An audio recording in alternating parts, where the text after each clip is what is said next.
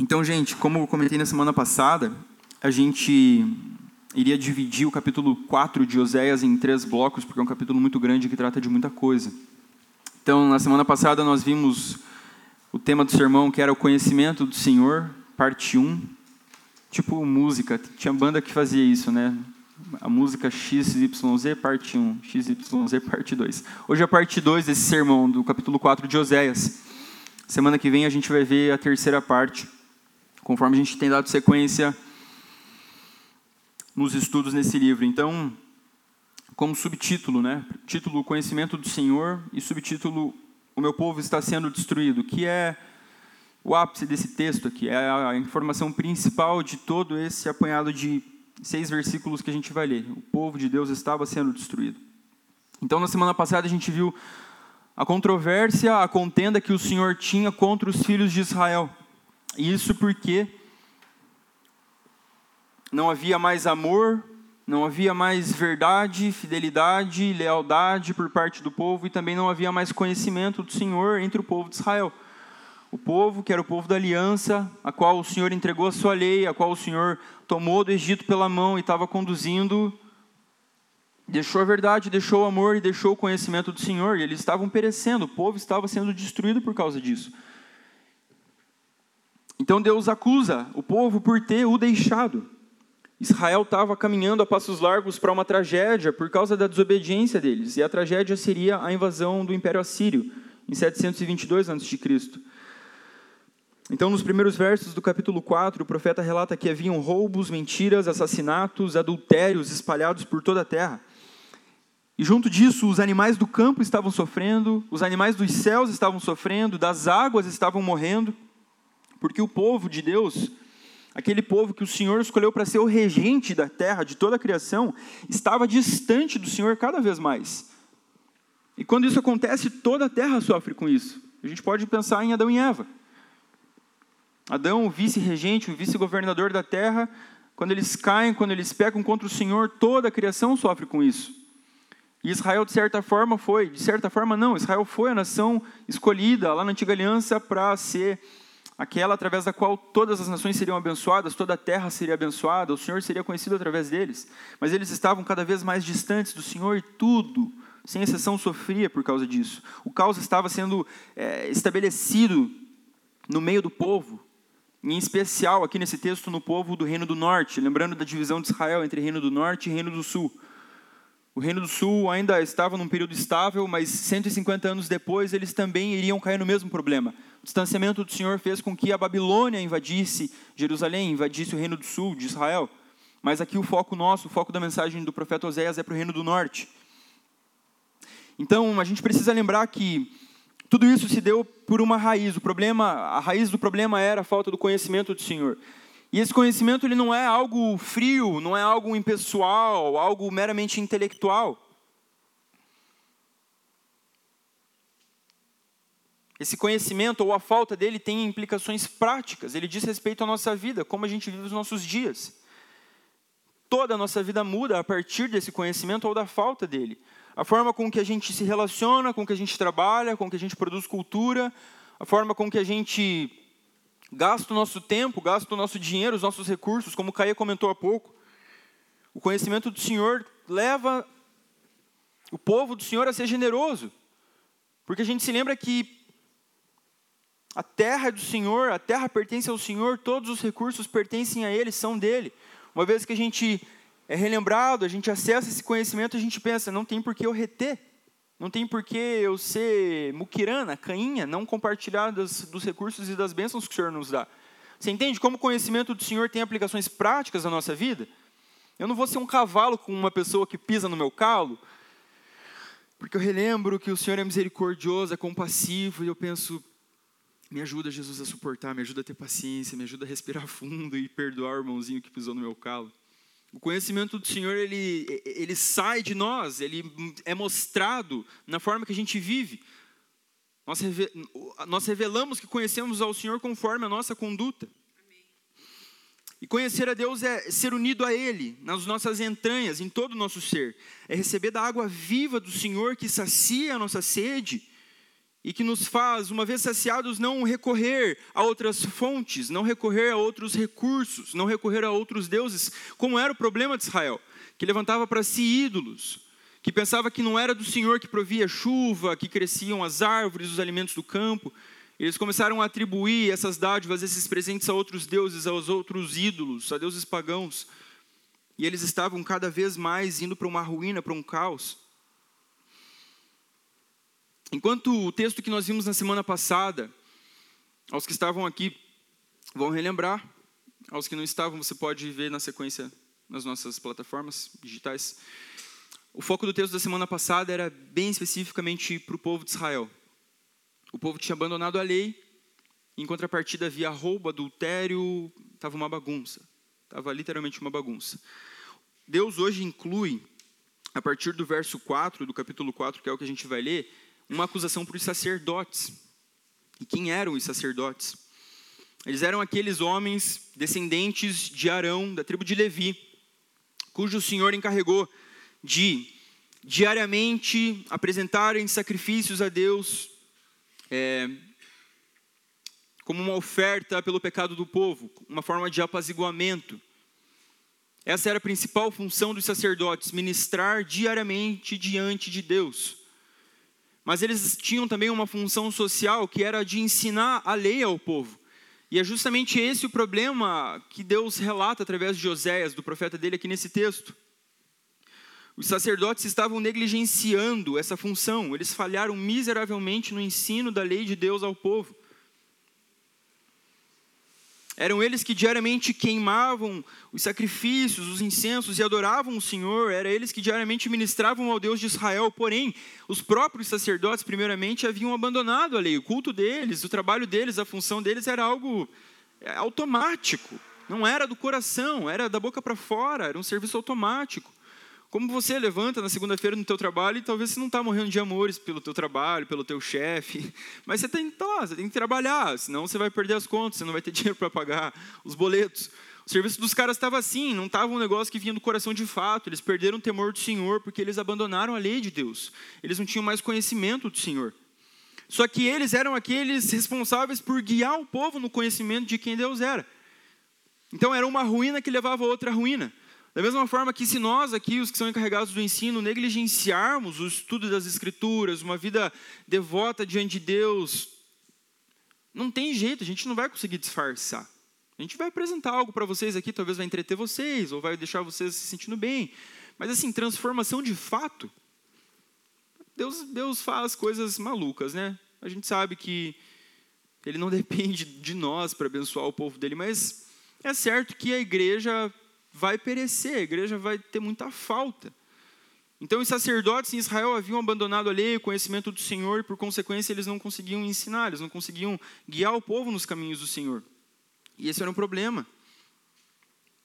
Então, se a gente parar para pensar nos nossos dias, a gente não precisa nem ir muito longe na nossa imaginação para lembrar que o ensino fiel da palavra de Deus, a pregação do Evangelho, ela tem sido substituída por inúmeras coisas, né? É, irmãos que dão uma ênfase exagerada nos moveres. Eu lembro de cultos que eu frequentei criança, adolescente, onde culto, é, e isso acontecia com frequência.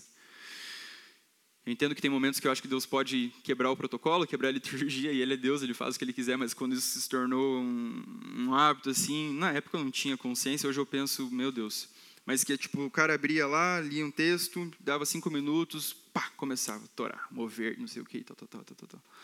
E podia ter algo genuíno, algo de Deus ali no meio? Podia, mas assim, não havia nada de instrução da palavra do Senhor.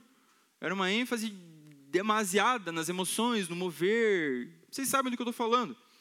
Nas sensações, naquilo que as músicas, as palavras, as luzes podem gerar.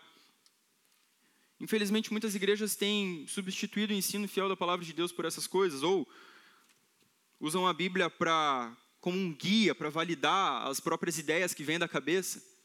Você já deve ter visto isso também de pessoas que, sei lá, usam de um texto para pensar num tema e falam um milhão de baboseiras, só que ele lê um versículo no começo, então tem cara de pregação, tem cara de que é uma palavra de Deus. E talvez não seja, né? Ou pregação focada no homem nos nossos dias, antropocêntrica, tipo tudo, o fim de tudo é o homem, é para você, é sobre você e tal, tal, e assim deixa Deus completamente de lado, sendo que a Bíblia toda ela aponta para Cristo, o foco da Bíblia, da palavra é Cristo. Muitos pregadores têm pervertido isso e tornado o centro de tudo a nós mesmos, os homens, né? Tipo, você é o centro do coração de Deus, como foi dito aí há uns anos que deu polêmica. Você é o centro do coração de Deus. Que audácia. Enfim, são inúmeras as bizarrices que são feitas com o nome de Deus ou com a Bíblia. Como, por exemplo, a gente teve recentemente a invasão do STF, do Congresso. Tinha gente com Bíblia lá, fazendo umas coisas insanas. E, cara, por que, que isso acontece? Não faltou alguém e eu falo isso com uma dor no coração, porque nós estamos numa cidade grande, privilegiada, com faculdade, com um seminário aqui, acolá, mas tem gente muito limitada no conhecimento. Tem gente, eu acho que muito bem intencionada por aí, mas que não tem acesso, não tem acesso a um estudo, a uma instituição séria, a mentores, a líderes. Eu me compadeço de fato, e eu sei que o Senhor é misericordioso, Ele vai guiar o povo dele, né? porque não é o conhecimento da teologia que leva ninguém para o céu, que vai salvar ninguém, né? É a fé em Jesus Cristo. Mas eu sei que também tem gente que, de má fé mesmo, e guiado por espíritos malignos, pelo espírito do anticristo, tem colocado um monte de abobrinha na cabeça da galera, a ponto de vermos as coisas deprimentes que aconteceram aí nos últimos meses, né? E não se limita só agora, né? A gente vê por exemplo, esse envolvimento de política e religião acontecendo há muitos anos e muita coisa feia. Enfim. Então, povo de Israel aqui estava sendo destruído, ou na versão mais tradicional, perecendo por causa que faltava conhecimento, e a gente pode tranquilamente cair nesse mesmo erro, nesse mesmo problema. Nós podemos perecer, nós podemos ser destruídos pela falta de conhecimento, a falta do conhecimento, do verdadeiro conhecimento de Deus. Então, eu quero te convidar a abrir a tua Bíblia aí, se você já não abriu. O texto base nosso hoje, que é Oséias 4, a partir do versículo 4. E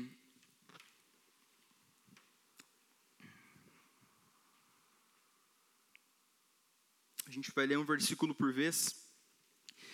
Eu quero que você deixe aberta, mesmo que nesse momento, eu quero que você leia aqui na tela comigo por quê. Porque a gente tem um problema aí de, de, de interpretação, de tradução, que faz com que essas as versões mais tradicionais, mais antigas, elas sejam mais coerentes com o sentido original do texto, tá? Então, para os que usam a nova Almeida atualizada, como a gente tem né, meio que padronizado aqui na República, mantenha ela aberta, a gente vai recorrer a ela, mas o verso 4 eu quero ler aqui na tela, na revista é, corrigida. Então, Oséias 4, 4 diz assim: Todavia ninguém contenda, nem qualquer repreenda, porque o teu povo é como os que contendem com o sacerdote. Teu povo é como os que contendem com o sacerdote. Então é necessário a gente recorrer a essa outra versão, porque na nossa versão ela poderia dar um sentido muito diferente para a nossa reflexão aqui. Mas a grande maioria dos comentaristas afirma que tanto do verso 1 até o verso 6 do início do capítulo 4 de Oséias, o foco da palavra do Senhor, da acusação, da contenda do Senhor é o povo e não os sacerdotes ainda. Do versículo 1 ao versículo 6. Então, o sermão da semana passada e o início do sermão de hoje, o foco ainda é para o povo. Então, Deus continua a acusação que ele tinha contra o povo, conforme ele vinha fazendo desde o verso 1.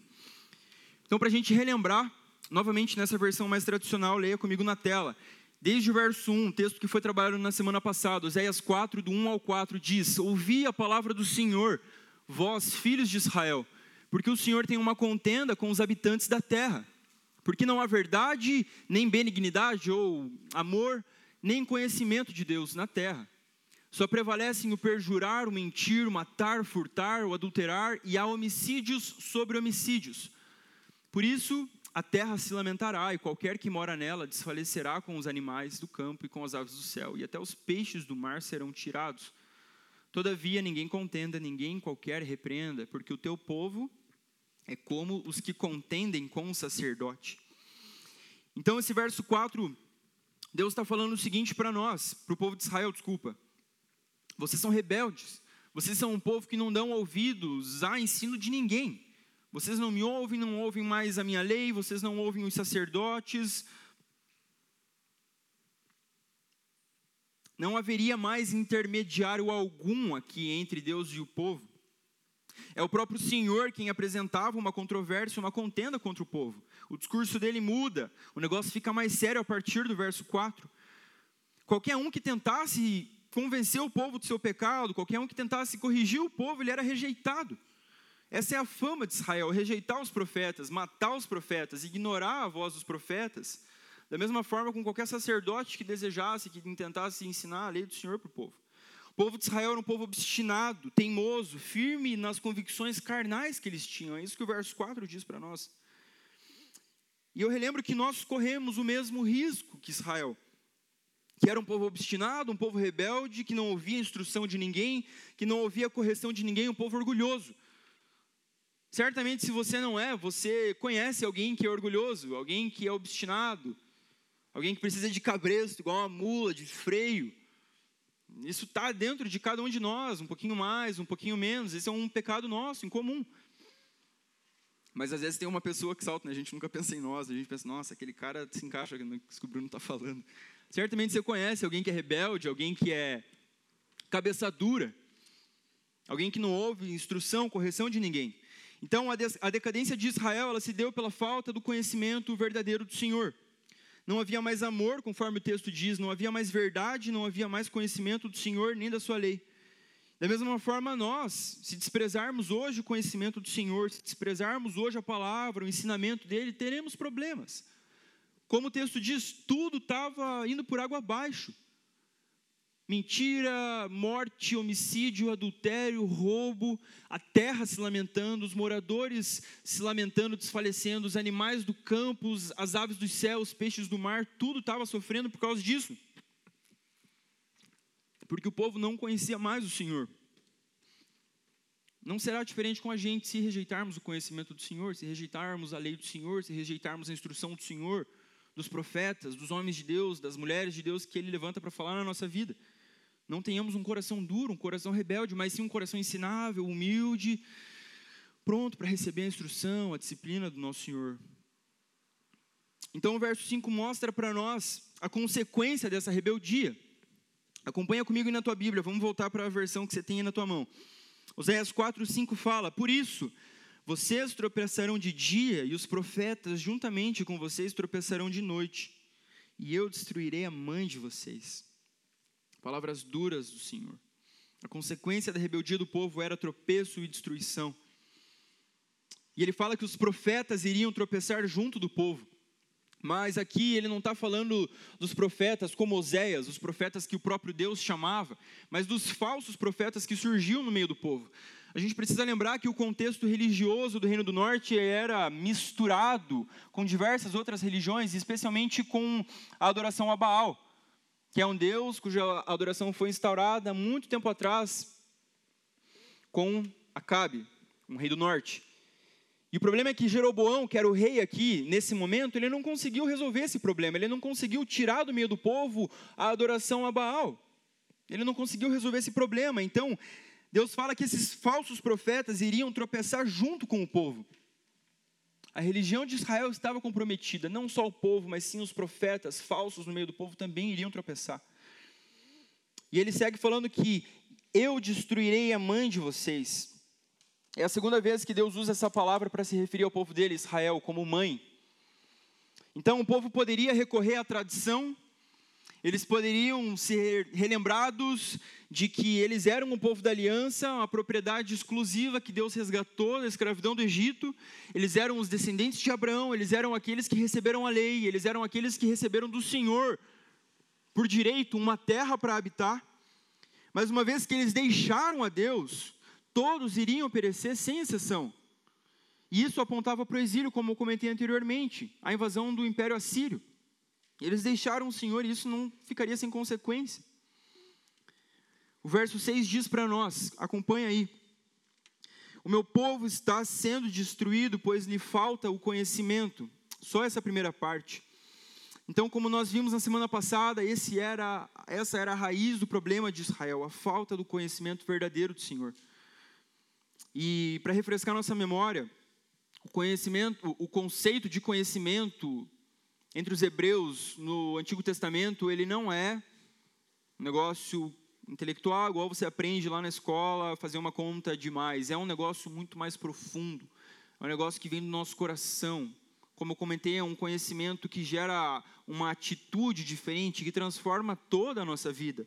Não é um conhecimento qualquer. Esquecer quem Deus é, rejeitar o conhecimento do Senhor, é a nossa ruína, assim como foi a ruína de Israel. Assim como foi a ruína de Adão e Eva, que caíram na lábia da serpente. Simplesmente deu um branco na mente deles, eles se esqueceram de tudo que Deus tinha falado, de tudo que Deus tinha dado para eles, rejeitaram o conhecimento do Senhor, se esqueceram de quem Deus é e deu no que deu, um problema. Israel estava enfrentando a mesma coisa. A falta do conhecimento do Senhor é o que traz a destruição, é o que traz a ruína, é o que faz o povo perecer. E ele prossegue falando: pelo fato de vocês, os sacerdotes, rejeitarem o conhecimento, também eu os rejeitarei. Para que não sejam mais sacerdotes diante de mim, visto que se esqueceram da lei do seu Deus, também eu me esquecerei de seus filhos. Então, até a primeira parte do versículo 6, o foco de Deus é o povo. Do verso 1 ao verso 6, ali no início, o foco de Deus é o povo. Agora a acusação muda. Ela vai para os líderes, para os sacerdotes, para aqueles encarregados do culto, da ministração a Deus e do ensinamento da lei de Deus ao povo. Mas ainda é necessário a gente pensar um pouquinho mais sobre as palavras de Deus ao povo. O João Calvino, reformador, ele diz para nós que a lei por si só ela deveria ser suficiente para dirigir o povo num caminho reto. Então Deus havia dado a lei. O povo tinha acesso às escrituras, é, tinham os homens que ensinavam as escrituras. E os israelitas sofriam porque eles mesmos fecharam seus olhos para a luz celestial e não se tornaram educáveis para aprender a sabedoria de Deus. O povo perecia sem conhecimento porque queria perecer. Então, o Calvino diz para nós aqui que Israel não poderia ser tratado como uma vítima dos maus obreiros, dos maus sacerdotes, porque a lei tinha dado, eles eram o povo da aliança. Os antepassados deles viram os sinais de Deus no Egito, viram Deus abrindo o mar, viram Deus desbaratando os exércitos para fazer Israel habitar aquela terra. Havia muito conteúdo acerca de Deus, havia muita história, para que eles não se desviassem do conhecimento do Senhor. O povo não era uma vítima desses maus sacerdotes que estavam ministrando diante deles. E a palavra diz que Israel é quem deveria ser uma nação de sacerdotes para o mundo. Êxodo 19, 6 fala: Vocês serão para mim, Deus falando acerca de Israel, vocês serão para mim um reino de sacerdotes e uma nação santa. Essa deveria ser a identidade do povo, do povo que foi resgatado da escravidão do Egito. Um reino de sacerdotes e uma nação santa. Então Israel era o povo de Deus, através do qual todas as nações seriam abençoadas, mas eles rejeitaram o conhecimento do Senhor. Então o Senhor agora estava os rejeitando. Esse era o problema. Eles rejeitaram o conhecimento do Senhor e agora o Senhor estava os rejeitando.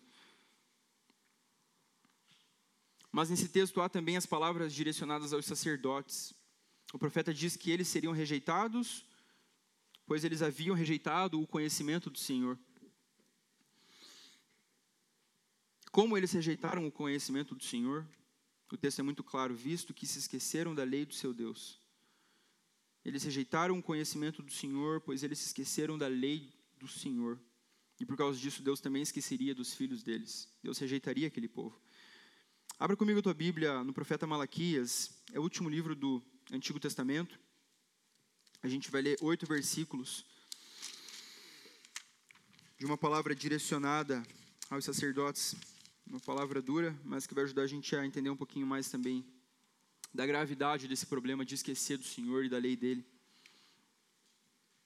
Quem achou, diga achei. Quem não achou, diga espera. povo não tem, não tem julgamento não, povo. Se não acharam, a gente espera, tá tudo bem. É importante vocês lerem junto com a gente. Malaquias 2, do 1 a 8, fala assim: E agora, sacerdotes, este mandamento é para vocês se não ouvirem e não se importarem com a necessidade de honrar o meu nome, diz o Senhor dos Exércitos, enviarei sobre vocês a maldição e amaldiçoarei as suas bênçãos. Aliás, já as amaldiçoei, porque vocês não se importaram com a honra devida ao meu nome. Eis que reprovarei a sua descendência, passarei no rosto de vocês o esterco dos animais sacrificados nas suas festas, e vocês serão levados embora com este esterco. Então vocês saberão que eu lhes enviei este mandamento para que se mantenha a minha aliança com Levi, diz o Senhor dos Exércitos. Minha aliança com ele foi de vida e de paz, e foi isso que eu lhe dei, para que me temesse. E de fato ele me temeu e tremeu por causa do meu nome. A verdadeira instrução esteve na sua boca, e nenhuma injustiça se achou em seus lábios. Ele andou comigo em paz e em retidão, e afastou muitos da iniquidade. Esse devia ser o papel principal, essa era a função dos sacerdotes de Deus. A verdadeira instrução, versículo 6, esteve na sua boca e nenhuma injustiça se achou em seus lábios.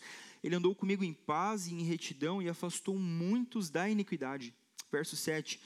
Porque os lábios do sacerdote devem guardar o conhecimento, e da sua boca todos devem buscar a instrução, porque ele é mensageiro do Senhor dos exércitos. Mas vocês se desviaram do caminho e por meio da sua instrução levaram muitos a tropeçar. Vocês violaram a aliança de Levi, diz o Senhor dos Exércitos. Que texto pesado, olha as acusações, as palavras que Deus está usando para se dirigir aos maus sacerdotes. Enquanto eles deviam ter seguido o exemplo, como Levi, como os descendentes da tribo de Levi, de instruir o povo na verdade, de instruir o povo na justiça, de serem aqueles a qual, aos quais o povo ia para buscar instrução, para buscar orientação para a vida, para buscar conhecimento da lei. Ao contrário, eles estavam levando, conduzindo o povo à ruína, à própria ruína, à destruição. Eles levaram muitos a tropeçar, como diz o texto. Isso está completamente relacionado, apesar de serem épocas diferentes, focos diferentes nas mensagens proféticas, isso está muito relacionado com o nosso texto. Porque nós estamos lidando aqui com maus obreiros, com maus sacerdotes que têm feito mal ao povo, que têm conduzido o povo para um caminho de destruição de perdição. Então, a partir agora, voltando para o nosso texto de Oséias 4, a partir do verso 7, nós entramos no segundo bloco do nosso sermão, que eu preciso que você dê uma atençãozinha especial. Então, lembrando dos versos 1 até o 6, até o início, a mensagem era direcionada ao povo. A partir de agora, o fim do verso 6 ela é bem específica para os sacerdotes. Mas o versículo 7 até o 10 vai haver uma mistura de foco, de direcionamento. A mensagem vai se é, vai se misturar ora para o povo, ora para os sacerdotes. E esse é um recurso literário, o nome dele é quiasmo, é um recurso literário que era presente e característico nas poesias é, é, hebraicas. Umas coisinhas assim, um pouquinho difícil, mas a gente vai conseguir entender, povo. Então, basicamente, o escritor, ele redigia um texto e ele fazia com que as informações do texto se cruzassem, e ele tinha por objetivo uma mensagem central no meio do texto. E a gente vai encontrar essa mensagem central a partir dos versos agora. Então a gente precisa compreender isso, essa estrutura, para a gente entender o foco a partir de agora. Se vocês observarem, eu separei por cores esses últimos três versículos. Então aquela cor vinho lá em cima, ela faz referência. Tem um, uma luzinha aqui? Tem. Ixi, mas na tela não vai. Não deu certo. Então, o roxinho lá, o vinho faz referência com aqui, o amarelinho tem relação com aqui, e no meio é o centro do texto. O objetivo do profeta era dar ênfase no versículo 9. Isso é a estrutura quiástica, isso é o chamado quiasmo. E é meio difícil de perceber, mas existem várias dessas estruturas espalhadas no Antigo Testamento, até no Novo, porque era algo característico dos judeus. E a ênfase, o, o objetivo era dar ênfase numa mensagem principal, sem, obviamente, ignorar as outras. Então, o verso 7 eu vou deixar na tela fala: quanto mais estes se multiplicaram, tanto mais contra mim pecaram, e eu mudarei a sua honra em vergonha. O que está escrito do lado ali, entre parênteses? Povo, isso aí, estamos aprendendo, está vendo uma EBD aqui. Povo, então, o verso 7, a mensagem, o foco dela é direcionado ao povo. Então o povo continuava a crescer, mas uma vez que o povo estava distante do Senhor, à medida que o povo crescia, o pecado também crescia. Faz sentido? Um povo distante do Senhor, um povo que ignorou, que abandonou a lei do Senhor, estava crescendo, estava se multiplicando, e com ele os pecados se multiplicando. A iniquidade, a rebeldia estava se multiplicando junto. Eles haviam abandonado a lei de Deus. E o verso 7 diz: Eu mudarei a sua honra em vergonha. Então, apesar da situação catastrófica espiritual que Israel estava enfrentando, ainda eles enfrentavam, eles passavam por um momento de prosperidade econômica, financeira, política. Nesses aspectos as coisas iam bem. Ia levar alguns anos ainda a Síria vir invadir Israel e acabar com tudo. O problema principal ali, obviamente, o maior de todos, era a religião, era a relação do povo com Deus. Isso sim estava comprometido, estava quebrado, estava às traças. Mas externamente as coisas iam bem, estava tudo certo. Né? Tipo assim, estamos aí vivendo a vida, ok, vamos lá fazer o culto, vamos participar do calendário judaico, das festas, a gente vai levando aqui, mas a gente adora um pouquinho a Baal, um pouquinho a Deus, a gente mistura as coisas, e o povo estava dando esse migué. Mas o texto diz que essa desobediência, a rebeldia do povo faria com que toda a glória que Israel experimentava se tornasse numa vergonha quando a Síria viesse. Pensa numa nação rica, numa nação poderosa, com exército, sei lá, Pensa depois de uma guerra, aquilo devastado. Aquelas fumacinhas, igual a gente vê em filme, as árvores tudo cortadinha, os corpos no chão, tudo devastado. Seria mais ou menos isso que ia acontecer. Um povo pomposo, glorioso, um povo grande, o um povo do Senhor da aliança seria devastado. A glória deles seria transformada em vergonha quando o Império Assírio tomasse o Reino do Norte. Seguindo o verso 8, agora o foco, entre parênteses, é sacerdotes. Alimentam-se do pecado do meu povo e o seu maior desejo é que o povo continue a pecar. Aqui há uma ironia grande nesse texto. Porque conforme a lei cerimonial dos judeus, os sacerdotes eram autorizados a comer boa parte dos sacrifícios que eles ofereciam pelo pecado do povo. Então, por exemplo, o João vinha é, nessa semana e trazia lá um cordeirinho por causa dos pecados dele e da família dele. Então eu, sacerdote, pegava lá aquele cordeiro, imolava, sacrificava, queimava e eu podia comer parte daquele sacrifício. os sacerdotes estavam tão desviados da lei do Senhor, tão distantes dos mandamentos, do coração sincero diante do Senhor, que eles queriam que o povo continuasse a pecar cada vez mais, para eles se empanturrarem, para eles encherem a barriga. É melhor, quanto o povo mais pecar, mais bicho vai ter para a gente assar, para a gente matar, para a gente comer, e está tudo bem. Deixa para lá esse negócio de Deus, de perdoar pecado. Não, a gente só quer saber da comilança, a gente só quer saber da gordura sendo queimada aqui diante do altar, a gente quer comer. Eles se alimentam do pecado do povo, e o maior desejo é que o povo continue a pecar. Infelizmente, nós temos vários assim hoje que se alimentam da ignorância do nosso povo, da ignorância das pessoas mais simples.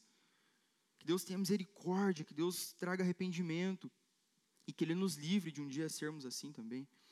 Então, verso 8, com um foco agora para os sacerdotes. Verso 9 é o centro disso tudo, o centro desse segundo bloco do nosso sermão, o centro destes versos. E ele diz: Por isso, tal povo, tal sacerdote, ou como as versões antigas. Como as versões antigas trazem, como é o povo, assim é o sacerdote tal povo, tal sacerdote. Tipo, vocês não vão ser diferente dos caras que estão ensinando para vocês. Eles estão conduzindo vocês por caminhos tortuosos, vocês vão no final das contas se lascar junto. Vai todo mundo para o mesmo buraco. Tal povo, tal sacerdote. Eu os castigarei pela sua conduta e lhes darei o que merecem por seus atos. Então agora a mensagem é direcionada a ambos. O povo era rebelde, o povo era desobediente, o povo não ouvia instrução, não ouvia ensinamento de ninguém. E por outro lado, os sacerdotes eram negligentes, eles estavam lá no automático, oferecendo os sacrifícios diante de Deus como se fosse qualquer outro Deus, como se fosse para Baal, como se não fosse para o Deus único e verdadeiro de Israel, que tinha resgatado eles com o braço forte da escravidão. Eles se mereciam. O povo do norte e os sacerdotes, esses maus obreiros, eles se mereciam. Eram ambos com corações duros e distantes do Senhor, da vontade dele. Não quebrei. 2 Timóteo 4,3, Paulo diz assim: Pois virá o tempo em que não suportarão a sã doutrina. Pelo contrário, se rodearão de mestres segundo as suas próprias cobiças, como que sentindo coceira nos ouvidos. Paulo está falando que chegará um dia, e eu creio que nós estamos nesses dias, em que as pessoas não mais suportariam o ensino verdadeiro das Escrituras, a sã doutrina, e pelo contrário, eles iam buscar aqueles caras que falam gostosinho, sabe aqueles vídeos no YouTube, assim, com musiquinha, ali o cara, tipo, ai, você, não sei o quê, que Deus, tal, tal, tal. E hoje os caras estão. Alguém me mandou um. ai, o Alexandre Pilate, vou expor. Ele mandou um cara lá, tipo, é, use dos conhecimentos bíblicos para crescer financeiramente. Esses cursos que os caras estão vendendo, eles estão misturando tudo, cara. Os caras estão fazendo uma bagunça com a palavra de Deus, com o evangelho, meu, uma desgraça. Então, nos nossos dias também, as pessoas estão se rodeando, se rodeando de mestres segundo as suas próprias cobiças, segundo as suas próprias vontades. É, um, é uma fé muito consumista. Ah, aquele pastor fala daquele tema, eu gosto, eu quero ouvir aquilo. Ah, esse aqui é um pouquinho mais duro, deixa de lado, né? Hoje é YouTube, a gente vai lá, abre e assiste. A gente vai lá e, e, e, o Spotify, a gente assiste. Eu fiz propaganda do Spotify, agora estou fazendo contra. A gente, né, a gente escolhe, a gente seleciona. Não gostei, fecha. Não gostei, eu falo mal. Chegará o tempo em que não suportarão essa doutrina, a palavra de Deus de fato como ela é, e se rodearão de mestres segundo as suas próprias cobiças, segundo a sua própria vontade. Era mais ou menos isso que estava acontecendo no Reino do Norte. Voltando para Oséias, verso 10 diz: Comerão, mas não ficarão satisfeitos. Novamente, misturado aí no meio de tudo, uma palavra direcionada aos sacerdotes. E se você observar, ela tem relação com o verso 8, que diz: Alimentam-se do pecado do meu povo. Então, isso está em concordância. Os sacerdotes queriam que o povo continuasse a pecar para que eles continuassem a comer. Só que agora Deus fala o seguinte: vocês vão comer, mas vocês não vão ficar satisfeitos. Um castigo de Deus para aqueles sacerdotes maus. Vocês comerão, mas não ficarão satisfeitos. E isso remete a uma promessa lá é, é, é, do povo recém-saído da terra, do Egito. Deuteronômio 8, 10, Deus fala assim para o povo: vocês comerão, é os mesmos termos, cara. Vocês comerão e ficarão satisfeitos, e louvarão o Senhor seu Deus pela boa terra que lhes deu. Então, como não havia mais temor de Deus no meio do povo, as maldições da quebra da aliança seriam aplicadas àquele povo. Deus falou: se vocês andarem no meu caminho, se vocês me obedecerem, se vocês ouvirem a minha lei, vocês vão comer, vocês ficarão satisfeitos pela boa terra que o Senhor lhes deu. Mas não era isso que estava acontecendo aqui, o povo tinha rejeitado o Senhor, tinha rejeitado a lei. Então, sacerdotes, vocês comerão, mas não ficarão satisfeitos. E ele segue com o foco voltando para o povo. Eles se entregarão à prostituição, mas não se multiplicarão, porque deixaram de adorar o Senhor. E isso faz relação com o verso 7.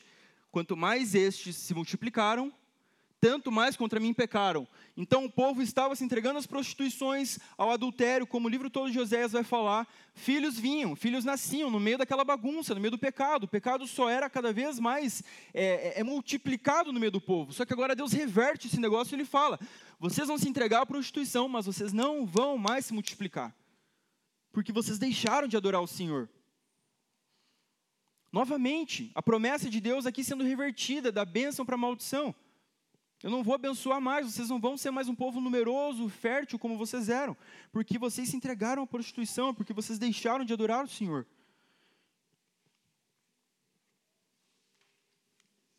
Sermão difícil, Deus tem misericórdia, muita palavra dura. Para a gente concluir e pegar algumas aplicações para nós, além do que a gente já falou no decorrer do texto, relembrando que o principal problema do povo era: o povo está sendo destruído pois, pois lhe falta o conhecimento, porque não há mais conhecimento de Deus no meio do povo. A tragédia de Israel pode ser facilmente a nossa tragédia, uma vez que nós muitas vezes rejeitamos o conhecimento do Senhor, nós rejeitamos a lei do Senhor, nós rejeitamos as boas palavras do Senhor, nós rejeitamos a correção de irmão, nós rejeitamos o ensinamento da palavra de Deus.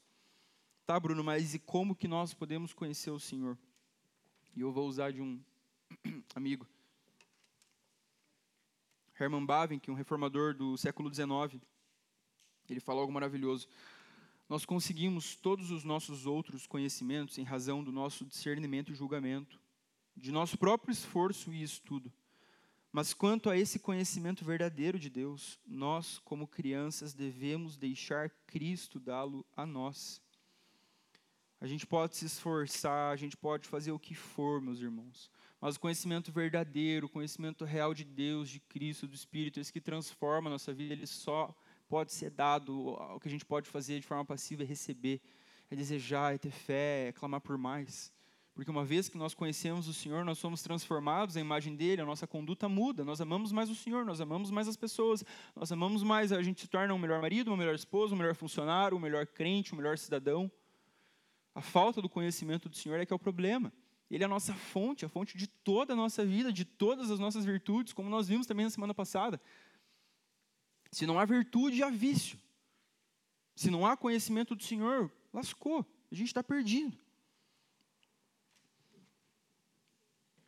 Primeiro ponto para a conclusão: nós conhecemos o Senhor porque Ele decidiu se revelar a nós em Cristo. Cristo falou: Quem vê a mim, vê o Pai. Conhecer o Senhor é olhar para a face de Cristo. A nós basta permanecermos diante dele com fé, com confiança, desejosos pelo conhecimento que o Cristo nos dá, que o Espírito comunica ao nosso espírito. A fome e sede das nossas almas só pode ser saciada pelo pão da vida, que é Jesus Cristo. E nós não temos dinheiro para comprar esse pão. Como Isaías 55 diz, ele é de graça. Venham, comam, comprem e bebam. É Deus quem nos dá o pão da vida, é Ele que deu o Filho, o único é primogênito dele. Ele deu, ele doou como uma oferta pela nossa redenção. É o próprio Deus quem nos dá a água que sacia a nossa sede eternamente. Enquanto eu escrevia, eu relembrei da descrição da vida eterna. João 17, Jesus diz que a vida eterna é conhecer a Deus e aquele que foi enviado por Deus. A vida eterna se resume em conhecer o Pai e conhecer a Cristo. Isso tudo é feito através do Espírito dentro de nós, é a Trindade trabalhando para que nós conheçamos ao Pai, para que Ele seja revelado a nós e a nossa vida seja mudada, para que a gente consiga adorar o Senhor como convém, para que a gente consiga andar na palavra do Senhor em temor, em obediência, e quando nos desviarmos e quando tropeçarmos, prontamente, rapidamente nos arrependermos, clamarmos por misericórdia, porque a gente nunca vai viver à altura, ao padrão, não vamos obedecer a lei do Senhor de cabo a rabo, de jeito nenhum, não vai ter como. Só Cristo fez isso. Só por causa disso, e, e por causa disso apenas Ele é digno. A vida eterna é conhecer a Deus, e nós só conhecemos o Senhor porque Ele decidiu se revelar a nós em Cristo. E o segundo, nós temos acesso a este conhecimento pelo Espírito que nos guia a toda a verdade. Jesus disse que o Espírito Santo nos guiaria a toda a verdade. É o Espírito que nos faz entender as Suas palavras. É o Espírito que nos faz entender as Suas palavras. O desejo de quem está aqui em cima falando algo é que o Espírito pegue tudo esse montuado de palavra, de informação e crave com uma faca no coração de cada um. Porque eu creio de fato que isso pode transformar a nossa vida. Eu creio de fato que isso pode nos fazer amar mais o Senhor, nos conduzir ao arrependimento. E meus irmãos, nós precisamos ser cheios da palavra de Deus. Como eu falei anteriormente, lá no início, a palavra é um meio de graça, é um meio que o Senhor decidiu de comunicar a graça dele para o povo dele, através da pregação, do anúncio da palavra. De forma particular, nas nossas leituras, nos nossos momentos devocionais, ouvindo também a palavra de Deus aqui no culto público, ou nos pequenos grupos, ou na EBD, ou nas salas de oração onde nós meditamos, cantamos e oramos a palavra de Deus, ou compartilhando entre nós as palavras, como Paulo orienta em Efésios 5, né? Falem entre vocês com salmos. Existe uma maneira de nós vivermos cercados, rodeados da palavra de Deus. E isso faz todo o sentido do mundo, visto que essa palavra é o que nos santifica, é o que nos alimenta, é o que nos faz manter o foco, é o que vai fazer com que nós não nos esqueçamos do Senhor. Se esquecer do Senhor é a ruína, é o problema, é a perdição. Nós estarmos imersos, cheios da palavra, cheios das realidades da palavra de Deus, vai ajudar a gente a manter o foco. Quantas vezes, em um momento de dificuldade, um momento de tentação, o Espírito não sopra um texto que você leu há três anos atrás na tua cabeça? Não é coisa da tua cabeça. Você acha? A palavra é viva, ela é eficaz. Quanto mais da palavra existir dentro de nós, abundar dentro de nós, mais nós vamos andar no conhecimento do Senhor, mais difícil será de nos esquecermos de quem o nosso Deus é, de nos esquecermos de quem nós somos. Somos povo dele, fomos comprados para andar com ele, para amar ele, para sermos transformados à medida que o conhecemos. A gente tentar conhecer o Senhor fora desse lugar, fora da comunhão dos santos, é um trabalho muito mais difícil, se não quase que impossível. Eu sei que Deus acessa, alcança pessoas em lugares distintos. A gente ouve relato de gente que nunca viu uma Bíblia e Deus apareceu para a pessoa. Mas a gente está aqui, milhão de igrejas espalhadas por cada quadra da cidade, tipo assim, o que não falta é igreja, o que não falta é lugar para congregar, para ter comunhão. Dificilmente a gente vai conseguir crescer no conhecimento do Senhor, perseverar, prosseguir no conhecimento do Senhor fora da comunhão dos santos. Como eu falei anteriormente, nós temos diversas programações. Isso aqui não é para encher tua semana, não é para encher tua agenda, não é para prender vocês aqui de maneira nenhuma. Mas é porque o foco de todas essas programações é sempre esse: amar o Senhor, desejar andar nos caminhos dele, conhecer o Senhor. Todas as nossas reuniões têm essa ênfase, têm esse foco. Ouvir a palavra do Senhor, orar, derramar o nosso coração, adorar em comunidade, nos exortar, nos corrigir, confessar os nossos pecados ao nosso irmão, falar: me ajuda, a gente tem muito meio, a gente tem muita, muita bênção de Deus próximas de nós para a gente não precisar caminhar sozinho, não ficar quebrando a cabeça, não ser orgulhoso como o povo de Israel era, que não houve ninguém, que não houve repreensão de ninguém. É aqui na comunhão que nós devemos encorajar uns aos outros a permanecermos na palavra. Certamente, domingo após domingo que a gente vem aqui, a gente ouve a exposição das Escrituras, o Espírito trabalha dentro de nós. Uma coisinha está acontecendo lá no nosso interior, mesmo que a gente não note, mesmo que a gente não sinta. Mesmo que você não caia no chão chorando, tremendo e arrepiado. O Espírito comunica graça ao nosso espírito, através desse meio de graça que é a ministração da palavra, assim como um outro também, que é a ministração de sacramentos. Algo especial acontece no nosso interior, porque Deus decidiu que assim seria, e por isso que a gente precisa vir no culto, basicamente. O culto público não é um negócio negociável na nossa agenda. São duas horas da nossa semana. São duas horinhas da nossa semana. Você precisa estar em comunhão com os irmãos, porque há algo especial. Salmo 133 diz que na comunhão dos santos é ali que o Senhor ordena a bênção e a vida dele para sempre. Algo especial acontece todas as vezes que nós nos reunimos aqui da parte de Cristo. Nós somos nutridos espiritualmente, nós somos nutridos como Caio falou, a generosidade ela é exigida de nós quando nós vemos os nossos irmãos com dificuldade. Agora, se a gente estiver isolado em casa, a gente não vai ver problema de ninguém, a gente não vai ver nada acontecendo, não vai participar da vida uns dos outros. Então, é um encorajamento a você levar mais a sério as agendas da igreja. Ah, o trabalho, o estudo. Não, obviamente, a gente tem muitos afazeres. Mas, pelo menos, cara, o culto, não deixe de vir. Na escola bíblica, ou um pequeno grupo, um momento também de você criar vínculo, laço com os irmãos da igreja, ter comunhão